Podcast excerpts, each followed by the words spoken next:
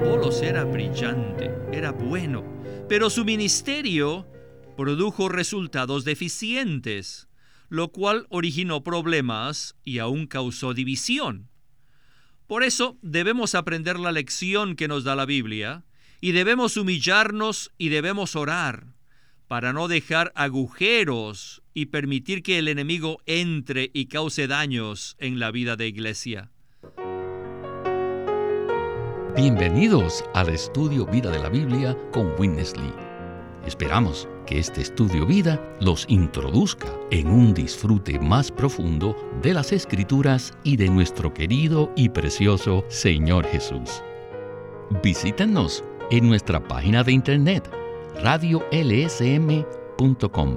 y allí podrán escuchar gratuitamente todos los programas radiales del estudio vida.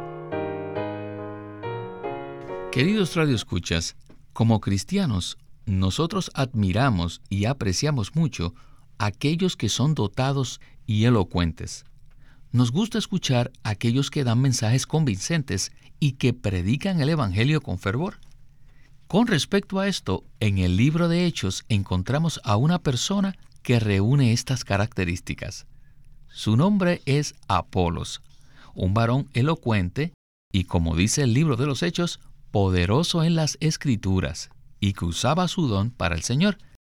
Pero esta misma persona, debido a que no estaba al día en cuanto al mover presente del Señor y tampoco tenía una revelación completa de la economía de Dios, llevó a cabo un ministerio deficiente que inclusive causó daños y problemas en el cuerpo de Cristo. Es por eso que todos nosotros debemos preguntarnos, ¿Estoy actualizado en el mover de Dios? ¿Conozco plenamente la economía de Dios? Estas son preguntas que deben realmente llevarnos a considerar esto delante del Señor. Decimos esto pues el caso de Apolos en Hechos 19 muestra que debemos ser pobres en espíritu si deseamos percibir el mover actual del Señor. Para considerar todos estos asuntos, nos acompaña hoy Jorge Farías para adentrarnos en el estudio Vida de Hechos. Saludos, Jorge. Gracias. Estoy muy contento de estar aquí nuevamente. Este será un programa muy interesante donde se revelarán varios temas importantes con respecto al mover actualizado de Dios en la tierra. Jorge, en el programa de hoy conoceremos a un personaje muy interesante del Nuevo Testamento, Apolos. Aunque la Biblia no dice mucho acerca de él, su historia conlleva varias lecciones importantes. Entonces, ¿qué podemos ver en cuanto a Apolos? Según Hechos capítulo 18, versículo 24 al 28, sabemos que Apolos era natural de Alejandría, un varón elocuente, poderoso en las escrituras, que estaba instruido en el camino del Señor y que era ferviente en el Espíritu. Estas son magníficas cualidades de todo creyente. Debemos ser personas llenas de la palabra de Dios y hablarla con denuedo, fervientes en espíritu. Debido a esto damos gracias al Señor por el ejemplo del hermano Apolos.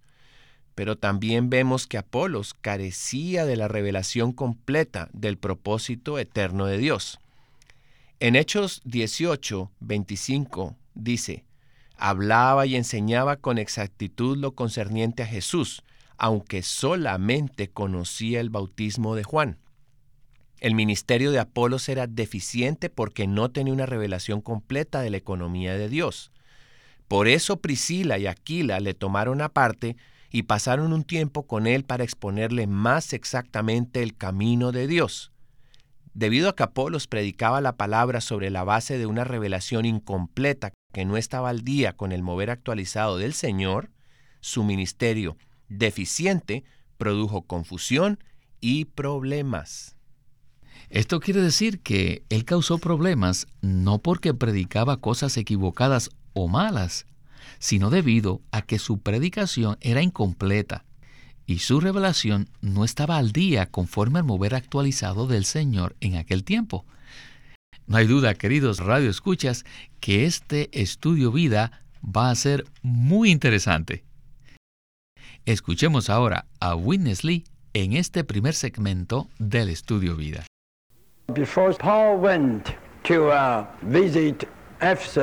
Antes de que Pablo visitara Éfeso, Apolos ya había estado allí. Apolos no solo era piadoso, sino bueno para predicar y conocía la manera de Dios en el Nuevo Testamento. Pero, escuchen esto, él solo había escuchado la economía de Dios hasta el ministerio de Juan el Bautista. Esto nos muestra que aún hasta este punto Apolos no tenía una revelación completa de la economía de Dios. Pese a que probablemente habían pasado ya como 30 años de que se había comenzado a llevarla a cabo, él aún no tenía una revelación completa. Apolos era una persona muy, pero muy instruida en las antiguas escrituras, y aún era considerado como un gran maestro del Antiguo Testamento. Pero aún no había sido traído al punto de saber que el mover del Señor había ido más allá del ministerio de Juan. Así que él estaba retrasado en lo que se refiere al mover del Señor por lo menos unos 25 años. Así que repito, era muy bueno, pero estaba atrasado. Así que nosotros debemos aprender esta lección y ver que muchos cristianos hoy en día, sin duda, sí saben algo pero es posible que se hayan quedado atrás. En mi vida cristiana he conocido a muchos santos que son muy preciosos, pero de acuerdo a lo que yo había podido vivir y experimentar, ellos estaban atrasados. Ellos no veían cuánto había avanzado el Señor. Él estaba mucho más allá de lo que ellos podían ver no veían hasta dónde había avanzado el Señor. Y nosotros, aun cuando estemos actualizados, debemos ser muy humildes y tener un espíritu vacío, como dijo el Señor Jesús en Mateo 5:3, bienaventurados los pobres en espíritu. Así tenemos que ser. Aunque muchos líderes judíos, escribas y fariseos conocían el mover de Dios en el Antiguo Testamento, no vieron que Dios deseaba tener un nuevo comienzo para llevar a cabo su economía neotestamentaria. Por esta razón, el Señor Jesús, en el Sermón del Monte, expresó la necesidad de ser pobres en espíritu Debemos ser pobres en espíritu si deseamos percibir el mover actual del Señor. Si leemos la Biblia detalladamente, veremos que a partir de Génesis 4, el Señor ha avanzado paso a paso. Él se movió de cierta manera en los tiempos de Enos y de Enoch, y se movió de otra forma en la época de Noé, y luego avanzó a los tiempos de Abraham, de Moisés, de David, de Elías, de Zacarías, y lo hizo de maneras distintas, pero él siguió avanzando. Luego con Juan el Bautista, el Señor dio un paso adicional. El Señor siempre avanza en su mover. Por lo tanto, no debemos conformarnos con la situación en la que nos hallemos. Antes bien, debemos humillarnos y desprendernos de todo lo que ocupa nuestro espíritu, a fin de recibir algo fresco, algo nuevo en cuanto al mover del Señor. Jorge, pienso que el caso de Apolos es uno de los más interesantes en el Nuevo Testamento. Las escrituras nos muestran que él era un hermano elocuente y educado, y que era muy osado al hablar la palabra. Sin embargo, su hablar tenía un grave defecto. Estaba carente de la visión concerniente al mover actualizado del Señor y por tanto necesitaba la ayuda de otros miembros para ponerse al día. ¿Cómo se compara esto entonces con la situación actual entre los creyentes? Esto es realmente aplicable a la situación de muchos creyentes hoy día que no están actualizados en el mover del Señor. Si prestamos atención a lo ocurrido a lo largo del Antiguo y Nuevo Testamentos y durante la historia de la Iglesia, nos daremos cuenta que Dios siempre ha tenido un mover a través de las eras. Dios es como un río que continuamente fluye a través de las eras, y Él ciertamente tiene un mover hoy día, un mover actualizado y presente. Nosotros los creyentes debemos reconocer que es posible que nuestra visión esté carente con respecto al mover actualizado de Dios. Este fue el caso de Apolos y no queremos que este sea nuestro caso. Me gustaría compartir algo que el hermano Watchman Nee dijo. Lo voy a leer. En el Antiguo Testamento, tanto David como Salomón representan al Señor. Estas dos personas representan un solo ministerio en dos formas distintas. En el Antiguo Testamento hubo muchos ministerios. Después de Moisés, los jueces fueron levantados. Luego Salomón, los reyes y los profetas. Después que los israelitas fueron llevados al cautiverio, también fueron levantados vasos a fin de que regresaran. El Antiguo Testamento está lleno de diferentes ministerios. Pero luego dice esto, en cada era existe un ministerio para esa era. Los ministerios de cada era son diferentes de los ministros locales. Lutero fue un ministro de la era. Darby también fue un ministro de su era. En cada era, el Señor tiene asuntos especiales que Él quiere llevar a cabo. Él tiene su propio recobro que realizar y sus propias obras que llevar a cabo. El recobro y la obra específicas que él hace en una era es el ministerio de esa era. El capítulo 2 de Segunda de Reyes me trae mucha luz, pues habla el caso de Elías, quien fue arrebatado en un carro de fuego. Y vemos que en este caso en particular, Eliseo sabía que el mover actualizado de aquel tiempo estaba con Elías.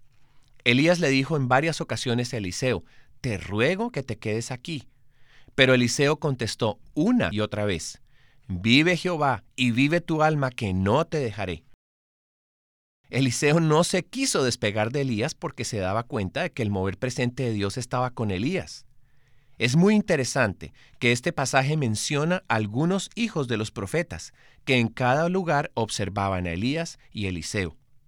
Nosotros no queremos ser esos que solo están observando, simplemente contemplando lo que el Señor está haciendo. Nuestro deseo es estar en el centro del mover actualizado de Dios en la tierra.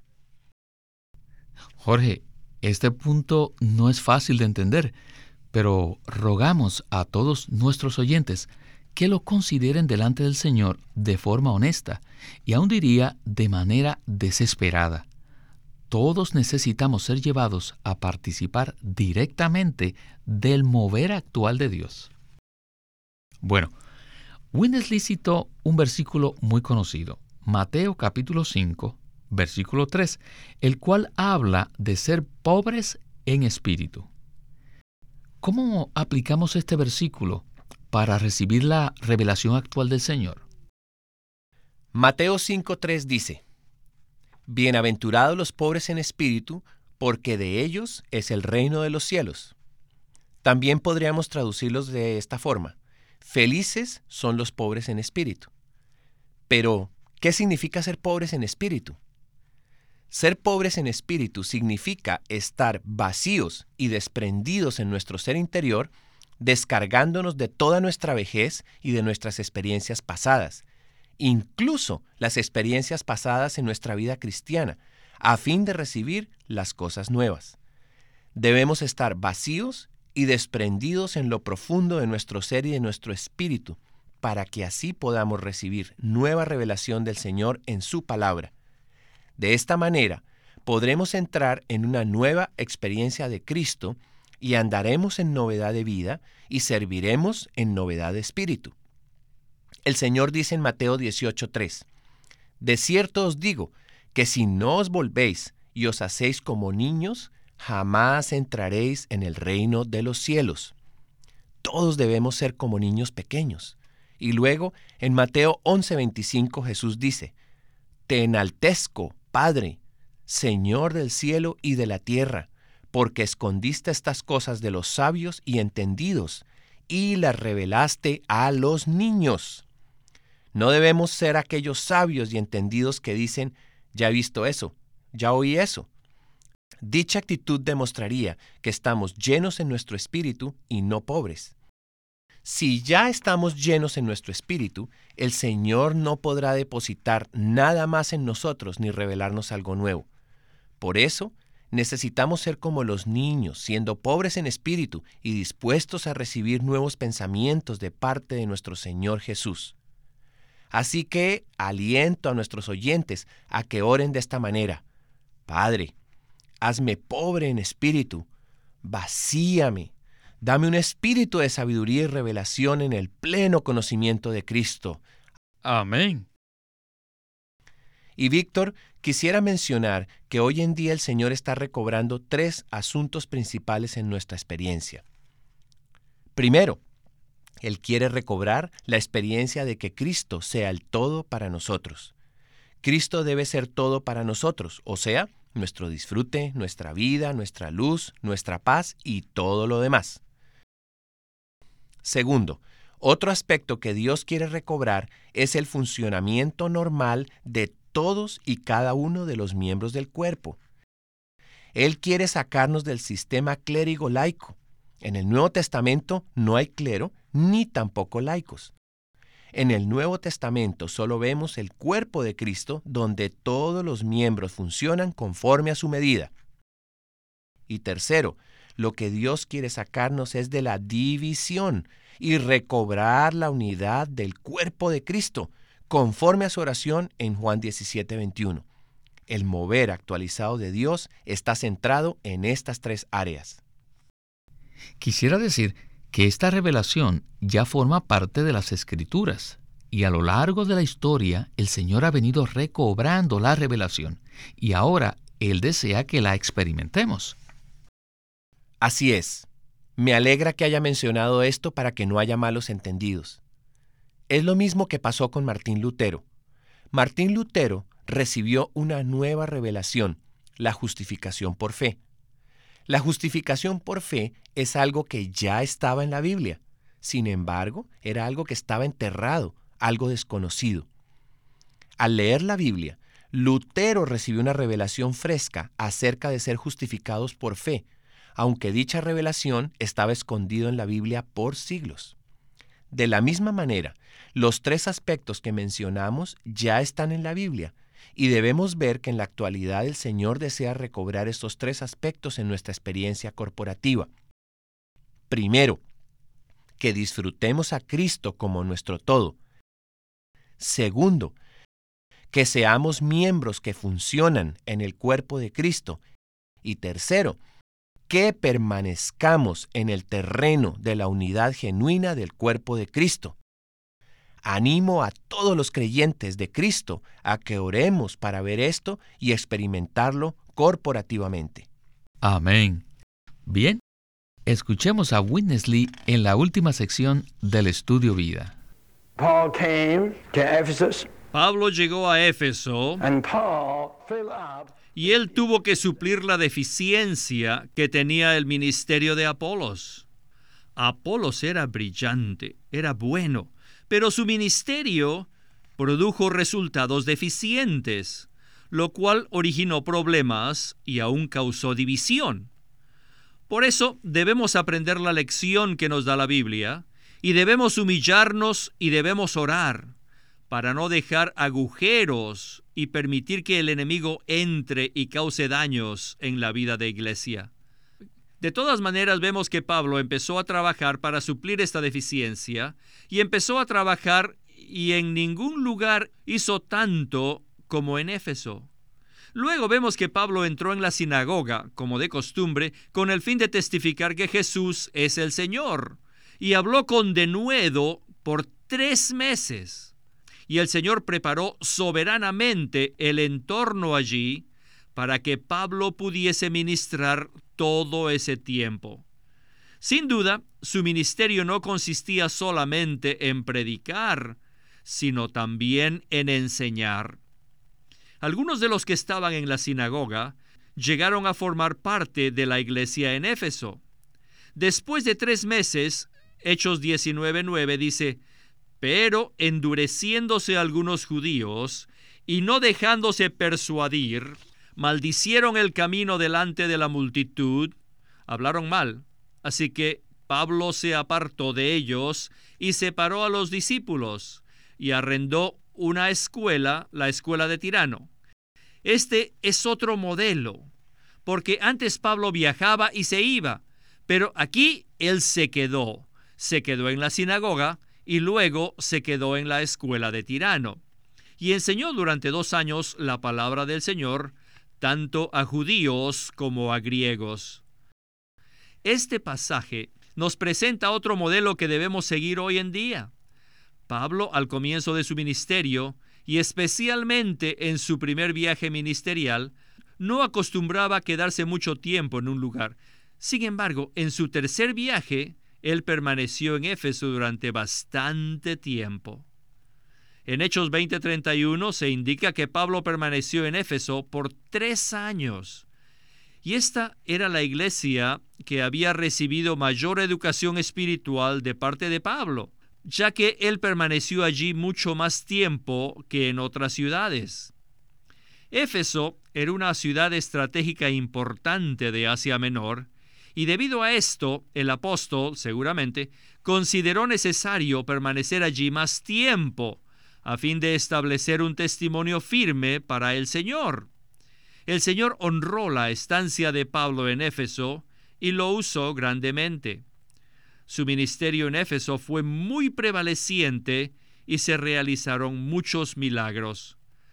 Pero no solo eso, sino que en Hechos 19:19 19, es un caso único que relata que muchos cambiaron e hicieron una fogata y espontáneamente muchos de los que habían practicado la magia trajeron los libros y los quemaron delante de todos y hecha la cuenta de su precio, hallaron que era cincuenta mil piezas de plata.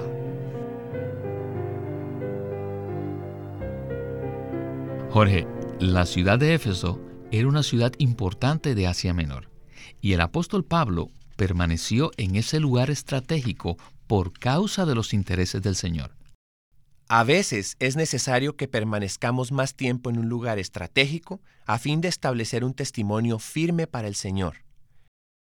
Por un lado, vemos que Pablo anunciaba el Evangelio públicamente y por otro, vemos que iba de casa en casa y les hablaba uno por uno, cara a cara, incluso con lágrimas. Este es un verdadero modelo que debemos seguir para ministrar a otros la revelación completa del propósito eterno de Dios y así cumplir el deseo del corazón de Dios. Esto quiere decir entonces que debido al periodo extenso que Pablo permaneció en Éfeso, él pudo llegar a conocer personalmente a los santos que vivían allí, y la epístola que les escribió nos muestra la revelación más elevada del propósito de Dios, ya que la epístola a los Efesios nos revela la iglesia como el cuerpo de Cristo la cual es la meta de Dios. Qué maravilloso estudio vida hemos tenido en esta ocasión. Jorge, muchísimas gracias por su participación en este programa y que se repita su visita. Muchas gracias por invitarme, estoy muy agradecido con ustedes.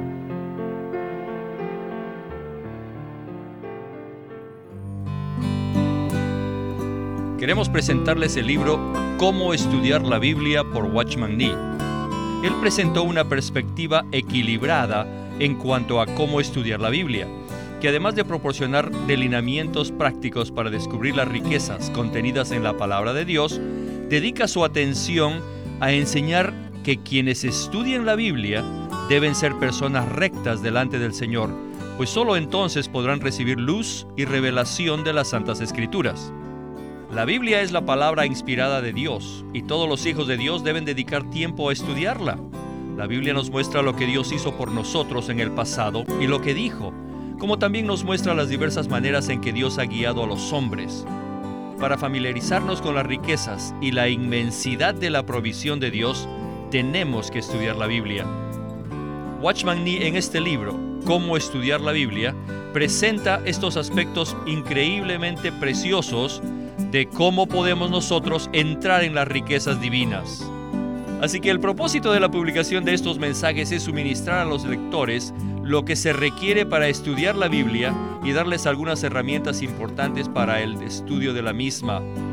Esperamos que este libro, Cómo estudiar la Biblia, le brinde mucha ayuda a todos los que deseen conocer las escrituras.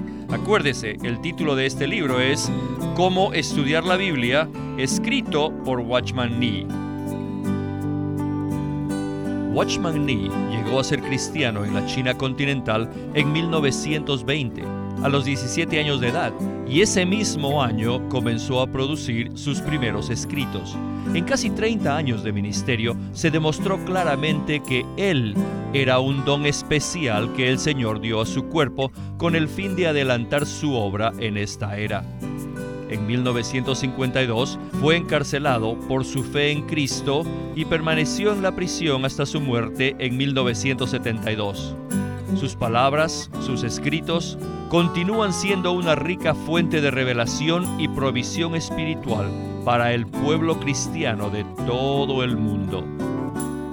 Winnesley sirvió fielmente al Señor durante más de 70 años y culminó su labor con este exhaustivo comentario de todas las escrituras llamado el estudio vida de la Biblia. El estudio vida de la Biblia se centra en la experiencia de Cristo como vida, en el aspecto práctico de la unidad de los creyentes. A través de los mensajes del estudio vida, Winnesley recalcó la importancia de que nosotros crezcamos en vida y ejerzamos nuestra función como cristianos a fin de que el cuerpo de Cristo pueda edificarse a sí mismo en amor. Queremos animarlos a que visiten nuestra página de internet libroslsm.com. Allí encontrarán los libros impresos del Ministerio de Watchman Nee y Witness Lee la Santa Biblia versión recobro con sus notas explicativas y también encontrarán folletos, himnos y libros en formato electrónico.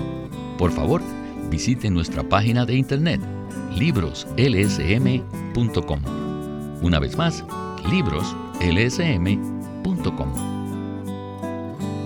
Llámenos a nuestro teléfono gratuito 1-800-810-1149 1-800-810-1149.